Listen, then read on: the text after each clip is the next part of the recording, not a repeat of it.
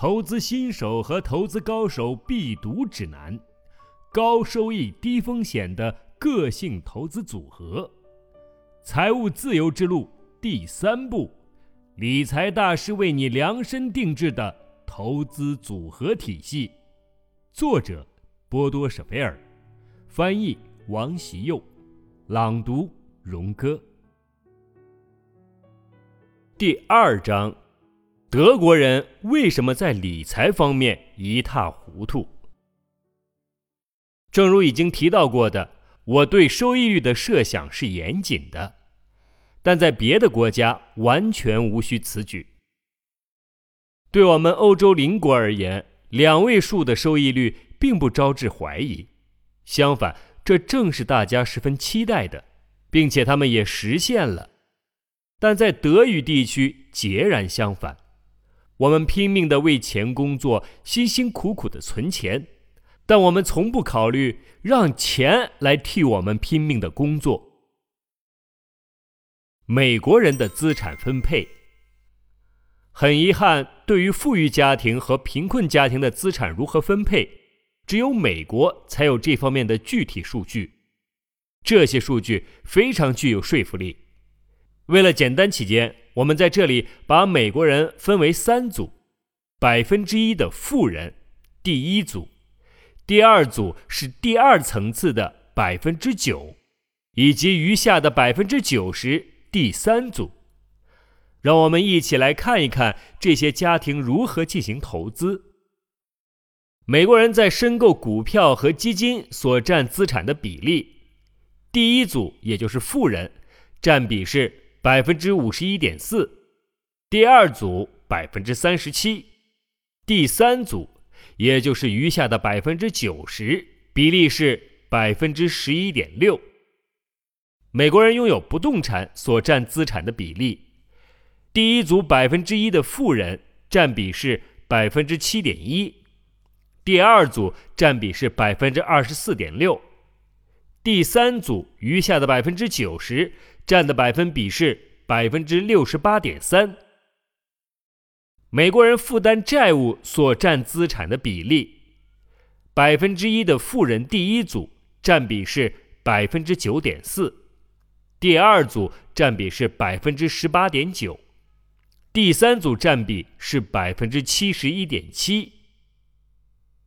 富人获取利息的同时，穷人宁肯支付利息。用于消费贷款，对此我们筛选出了三点原因，用来解释为什么富人越富，穷人越穷。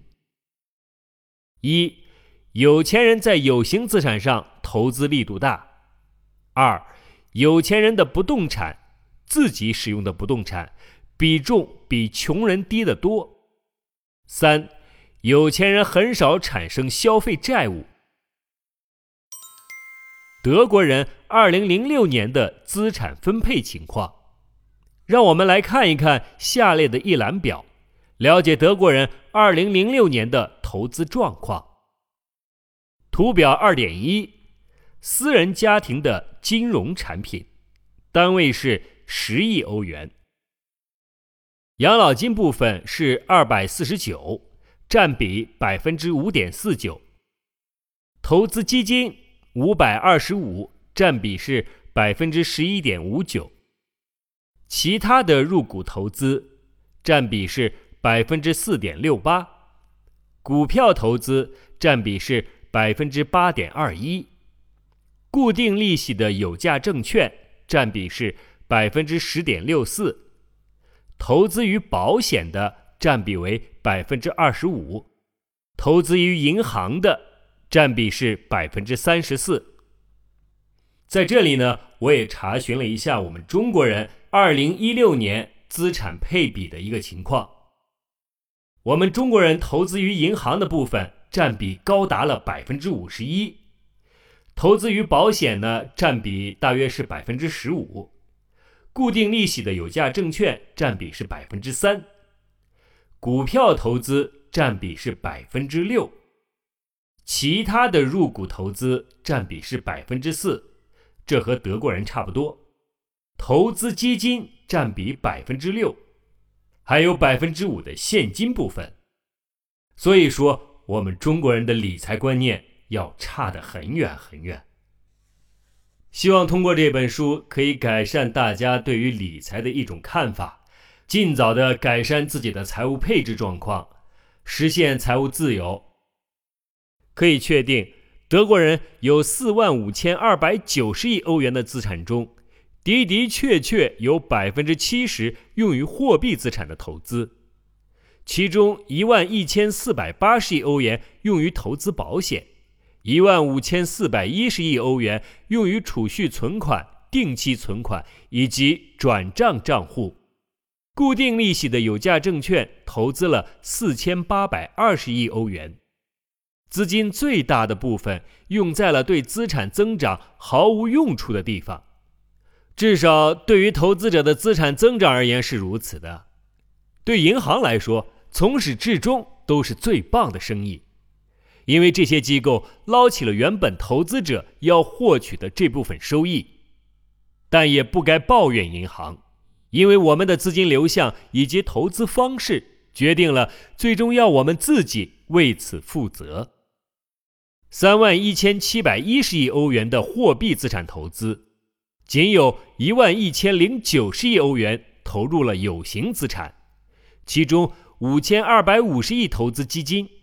三千七百二十亿投入股票，如此一来，货币资产投资和有形资产投资的比例大约为三比一。德国人分配在股票和基金上的资金份额太少了。你的资产分配情况，我们不要总是躲在平均数据的背后，这是和你切身相关的问题。你的资产如何分配？多少资金投到了收益低的吓人的货币资产中？请你粗略的算一下你有形资产投资和货币资产投资间的比例。记住，把你的自住房抛开不计。我们已经解释过了，为什么不应把它算作投资。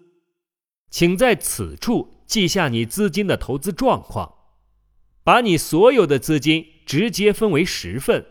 算一算，你投了十分之几到货币资产中，又有十分之几投到了有形资产中。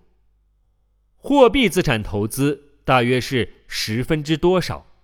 有形资产投资大约占十分之几？